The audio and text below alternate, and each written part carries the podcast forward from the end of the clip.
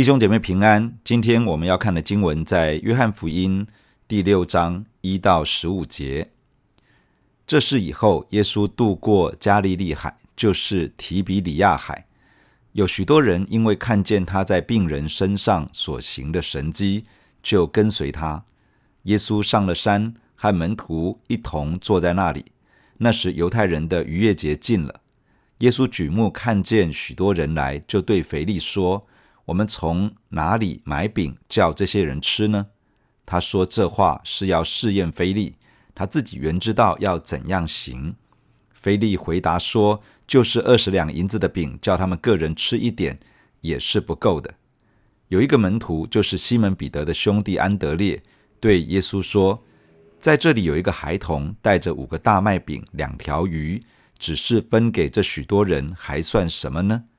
耶稣说：“你们叫众人坐下。”原来那地方的草多，众人就坐下，数目约有五千。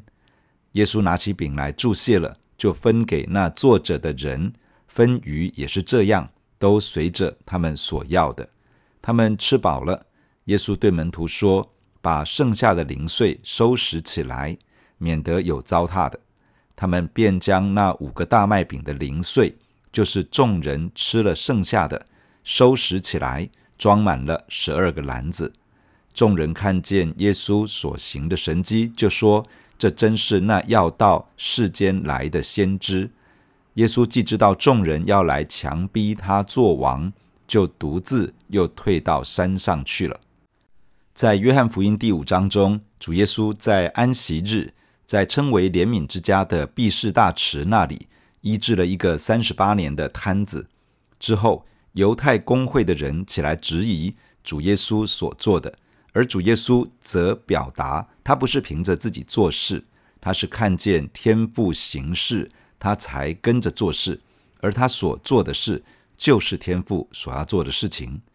主耶稣并列举了五个见证人，见证他就是天父所差遣来的弥赛亚。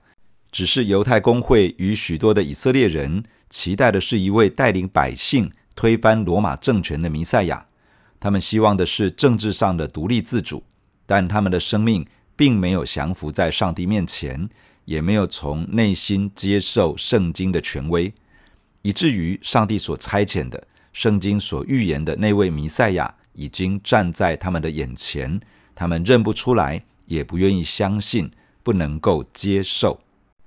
这件事情之后，约翰福音的叙述回到主耶稣在加利利的工作。有一次，耶稣渡过加利利海，就是提比里亚海。加利利海是以色列境内第二大内陆湖，是一个淡水湖泊。古代的名称是基尼列湖，在新约的时代有不同的称呼，在路加福音里面称为格尼撒勒湖。在马太福音当中称为加利利海，因为希律安提帕在西南湖岸边兴建了提比里亚城作为首都，因此加利利海也被称为提比里亚海。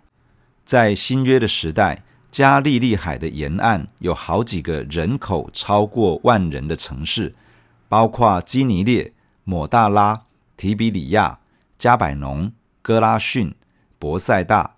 加大拉等，整个加利利海的沿岸有不同的产业，包括了渔业、农耕、染布、皮革制造、造船、医疗、商业等等。因为这一带的交通便利，从旧约时代开始，这就是一个列国往来贸易的区域。到了新约的时代，仍旧是迦南地最繁荣的地区之一。主耶稣在加利利传道的时候，就是以加利利海沿岸的加百农作为事工中心，整个服事延伸出去，触及到加利利海沿岸的许多城市。今天的经文一般称为五饼二鱼的神迹，这是四本福音书当中都记载到的一个神迹。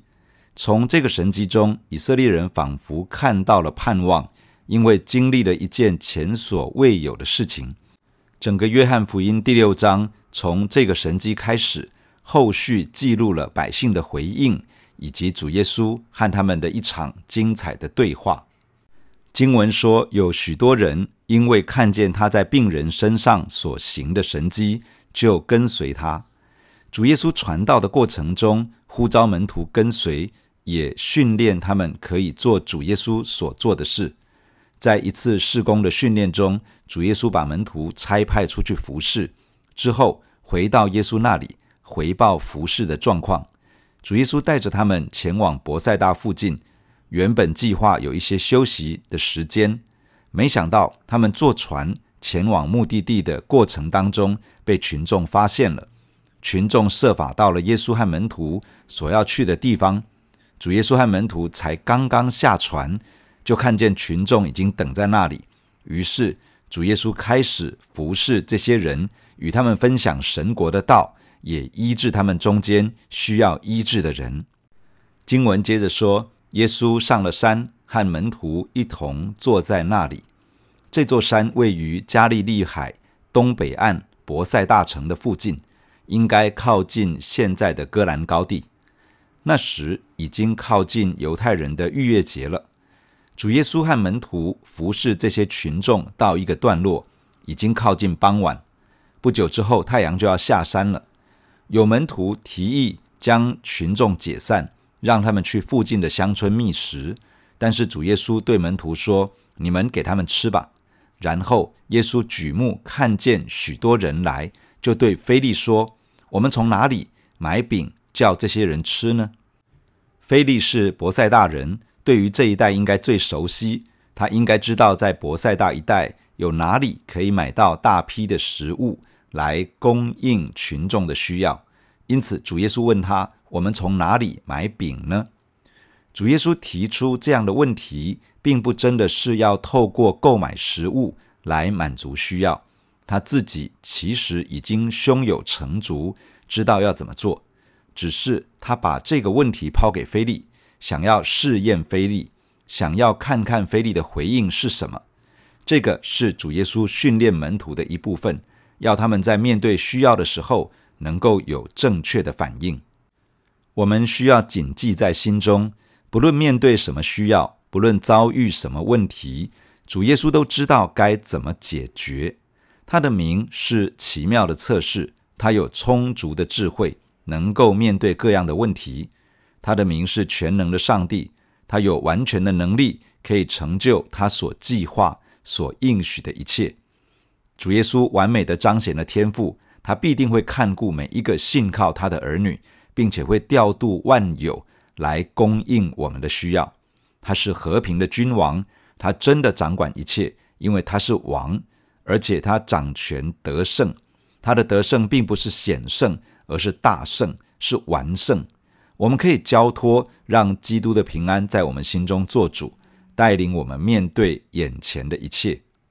腓利听见主耶稣问他的问题，他回答说：“就是二十两银子的饼。”叫他们个人吃一点也是不够的。二十两银子原文是两百个德拿利，当时一个普通工人一天的工钱是一个德拿利，两百个德拿利是超过半年以上的工资，这是一笔为数不小的金额。菲利表示，就算有一笔这么多的钱去买食物，也不够这么多人吃。菲利从人的角度衡量一下，结论是不能。是无法解决。他了解到一件事，就是摆在他们面前的需要，不是人的力量可以解决的。这个需要是主耶稣要他们投入的。对门徒来说，这根本就是一个不可能的任务。从这里我们看见一件事，就是主耶稣常常把超过人力可以解决的问题和需要放在我们的眼前，并且要我们去面对它。当我们想要帮助一个人认识主耶稣、经历重生得救，这不是人的力量可以完成的。当我们想要看到一个家庭关系改善，从一种不健康的互动模式变成健康的互动模式，这也不是人的力量可以完成的。当我们想要帮助一个成瘾的人脱离瘾头、离开捆绑、得到自由，这不是人的力量可以做到的。当我们想要使人的心受到安慰，让破碎的心灵被医治与修复，这其实也不是人可以达得到的。当我们想要帮助人脱离黑暗权势的辖制，得到完全的释放，这根本就不是人的力量可以做到的。假如主耶稣感动我们去面对一个需要，我们几乎可以说，那一定是靠着人的力量难以完成的。基本上，那就是一个不可能的任务，使我们必须要来到这位差遣我们的主耶稣面前，寻求他的面，寻求他的引导和带领，寻求从他而来的智慧，并且领受属天的能力，才有可能看到突破与改变。菲利承认了自己的不能。接下来有一个门徒前来，他是安德烈，这个人是彼得的弟弟，他也是伯赛大人。他带着一个孩童来到耶稣的面前。安德烈对主耶稣这样说：“在这里有一个孩童，带着五个大麦饼、两条鱼，只是分给这许多人，还算什么呢？”大麦饼是大麦做成的饼，鱼指的是鱼干或者是腌鱼。饼和鱼是加利利地区常见的食物。五个大麦饼加上两条鱼，这大约是当时一个年轻的孩子一餐的分量。很显然的，安德烈不可能认为这一点点的食物有可能满足眼前庞大的需要，因此应该也不是他主动想要带这个孩童来找耶稣。很可能是这个孩子自己想要尽上一点点的力量。想要把自己的一餐交在主耶稣的手中，这个孩子去找安德烈，安德烈把他带到主耶稣的面前，把这五个饼、两条鱼交给耶稣。一群跟在耶稣身边的门徒，面对不可能的任务，衡量的是自己手中的力量与资源，结论是我们不能，我们没有办法，我们恐怕爱莫能助。但是，一个单纯的孩子，他可能也算不清楚五饼二鱼和群众庞大需要之间的落差。他只是想要把自己所有的交给耶稣。也许耶稣知道怎么使用这一切。求主帮助我们有这个孩子的单纯，让耶稣透过我们交在他手中的一切，来成就奇妙的事，满足超乎想象的需要。经文接着记载。耶稣说：“你们叫众人坐下。”原来那地方草多，众人都坐下，数目约有五千。坐的意思是斜靠着，这个是当时以色列人参加正式宴席用餐的标准姿势。这里提到草多，在当时是靠近逾越节，正值春天，青草茂盛，坐在草上相当的舒服。这个景象有点像诗篇二十三篇所说的：“他使我躺卧在青草地上。”主耶稣是好牧人，让羊群没有缺乏。这里提到的众人，第一个众人泛称所有的人，包括了男女老幼；第二个众人专指的是成年男子，因此五千是男丁，也就是成年男子的数目。若是加上妇女和孩童，总数应该逼近两万人。经文接着说，耶稣拿起饼来，祝谢了，就分给那坐着的人。分鱼也是这样，都随着他们所要的。祝谢是谢饭的仪式，在犹太人当中，犹太家长通常会在饭前带领家人向上帝感恩。主耶稣拿起孩童交在他手中的五饼二鱼，向天父感谢。然后就拨开，分给大家。按着其他几卷福音书的记载，主耶稣是把饼和鱼拨开之后，先递给门徒，然后传给众人。主耶稣一开始要门徒给群众吃，供应他们食物的需要。如今经过谢恩与祝福的饼和鱼，透过门徒的手传递出去，食物其实是在门徒的手中倍增的。这个真的是你们给他们吃，在场将近两万人的群众都拿到了饼和鱼，并且是按着他们所要的，也就是说，让他们随着自己的需要或者是想要，而不是限量供应。在场的众人都吃饱了，还剩下许多的饼和鱼。主耶稣对门徒说：“把剩下的零碎收拾起来，免得有糟蹋的。”耶稣有能力使用五饼二鱼满足将近两万人的需要，但主耶稣也不希望有浪费食物的事情，因此他要门徒收拾剩下的食物。门徒将食物收集起来，装满了十二个篮子。篮子是当时犹太人随身携带，用来盛装食物或是杂物的器具。很可能十二个门徒把剩下的食物装满了自己随身携带的篮子。这群与耶稣同工的门徒，上帝没有亏待他们，他们自己至少得到了满满的一篮。主纪念他们在服事当中献上自己的时间、心力、体力。他们在物质上没有缺乏，他们还经历超自然的神迹，而且他们自己的手也成为与神同工的手。超自然的神迹透过他们的手而彰显出来。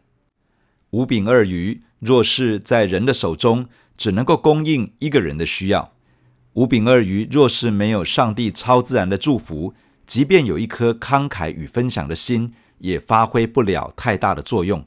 但是交在主耶稣的手中，经过超自然的祝福，就能够发挥超乎想象的功效，满足许多人的需要。面对每一个主耶稣放在我们面前的需要与挑战，只管把我们手中仅有的交在他的手中，让他加上祝福，使超自然的神迹彰显。去供应许多人生命的需要，使人得到饱足。经文接着说，众人看见耶稣所行的神迹，就说：“这真是那要到世间来的先知。”那要到世间来的先知，指的就是摩西在《生命记》十八章所预言的那位先知，也就是上帝所预备的弥赛亚。五饼二鱼的神迹，使得众人开了眼界，感觉眼前这位神人。应该就是上帝所应许要来到的弥赛亚，也就是那位特别的先知。接下来，众人就想要强逼耶稣做王，众人想要主耶稣出来做犹太百姓的王，带领他们推翻罗马帝国的统治，使以色列国被复兴，重新被建立，得到政治上的自由。然而，这不是主耶稣来到这个世界的目的。主耶稣确实要把一个国度带来，但那是属灵的国度，而不是世界上的这种国度。这个属灵的国度要带给百姓自由，但真正的自由是脱离罪恶捆绑的那种自由，而不是为所欲为的自由。这个国度是属神的国度，在地上彰显出来。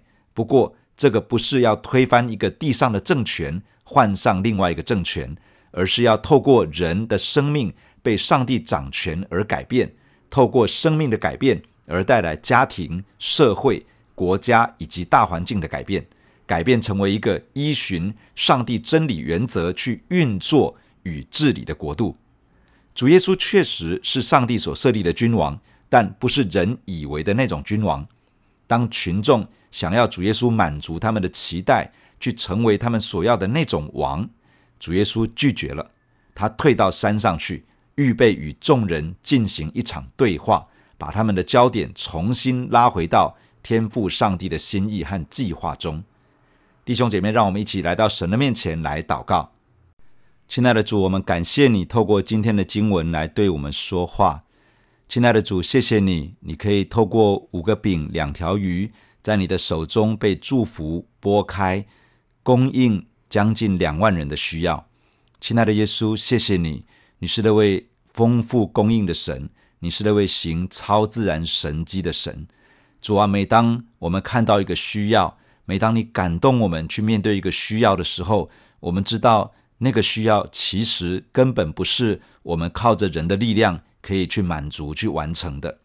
主啊，你保守我们的心，每当看到需要，我们知道是自己无法满足的时候，帮助我们来到你的面前，寻求你的面。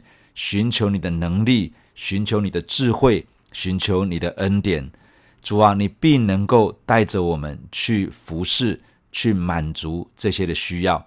主啊，我们把自己交托在你的手中，求主亲自的帮助。主帮助我们能够有一个单纯的心，把自己手中所有的献上在你的手中，让你加上超自然的祝福，好让主我们手中的资源，我们所拥有的一切。可以在你的手中，可以产生倍增的果效，可以祝福许许多多的人。主啊，你来教导我们，帮助我们的生命可以与你一起同工，去服侍这个世代的需要。谢谢你赐福在我们的身上，保守我们，与我们同在。奉耶稣基督的名祷告，阿门。假如你喜欢我们的分享，欢迎订阅并关注这个频道。假如你从今天的分享中得到帮助，欢迎你分享给更多的人。愿上帝赐福给你，阿门。